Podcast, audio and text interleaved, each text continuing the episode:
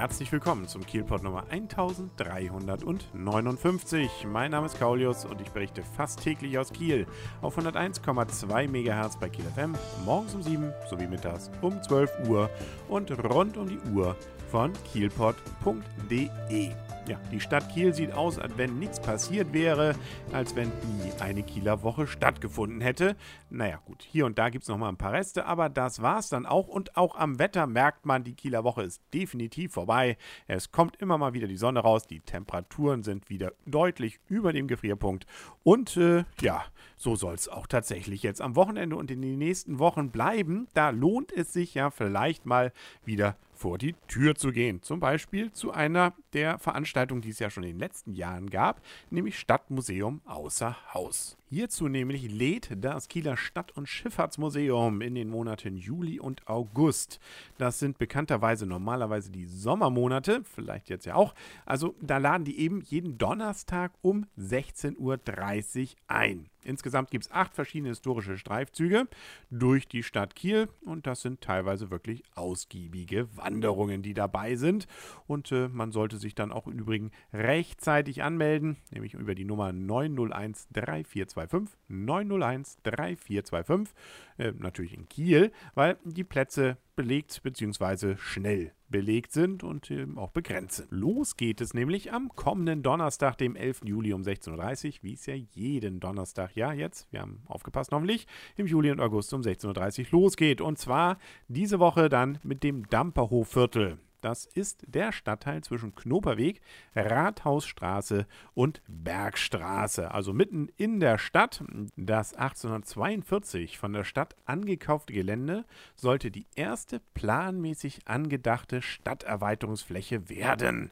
Der Rundgang nun eben mit Ernst Mühlenbrink berücksichtigt auch die beiden Kirchen, die evangelische Jakobkirche und die katholische St. Nikolauskirche. Der Treffpunkt für diesen Stadtspaziergang ist vor dem Gewerkschaftshaus in der Leginenstraße 22 bis 24. Der zweite Rundgang dann, auch wieder mit Ernst Mühlenbrink, ist eine Woche später, nämlich am 18. Juli. Und da begibt man sich auf die Spuren von Prinz Heinrich von Preußen. Das war nämlich der jüngere Bruder des letzten deutschen Kaisers. Da ist ja auch gerade jetzt letztens ein entsprechendes Buch zu erschienen. Es gibt eine Ausstellung im Waleberger Hof und so weiter und so weiter.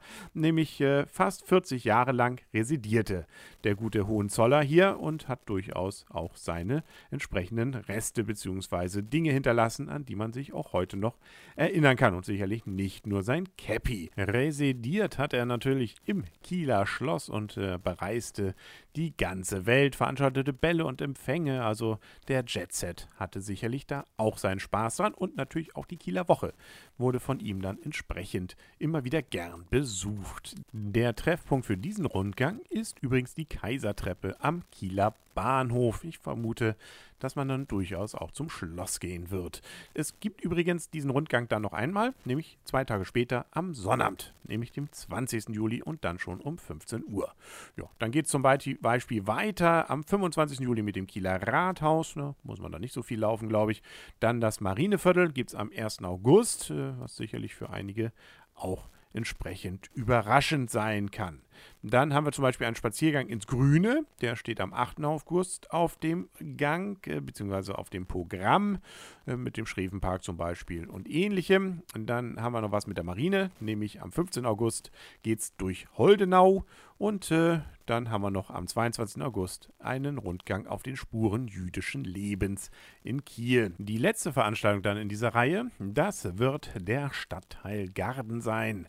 Da kann man dann auch nochmal erleben, dass dieser Stadtteil wirklich viele interessante Reize hat. Auch aus historischer Sicht, aber sicherlich auch von heute. Und entsprechend insbesondere mit dem Multikulti-Leben dort einen ganz eigenen Charme genießt.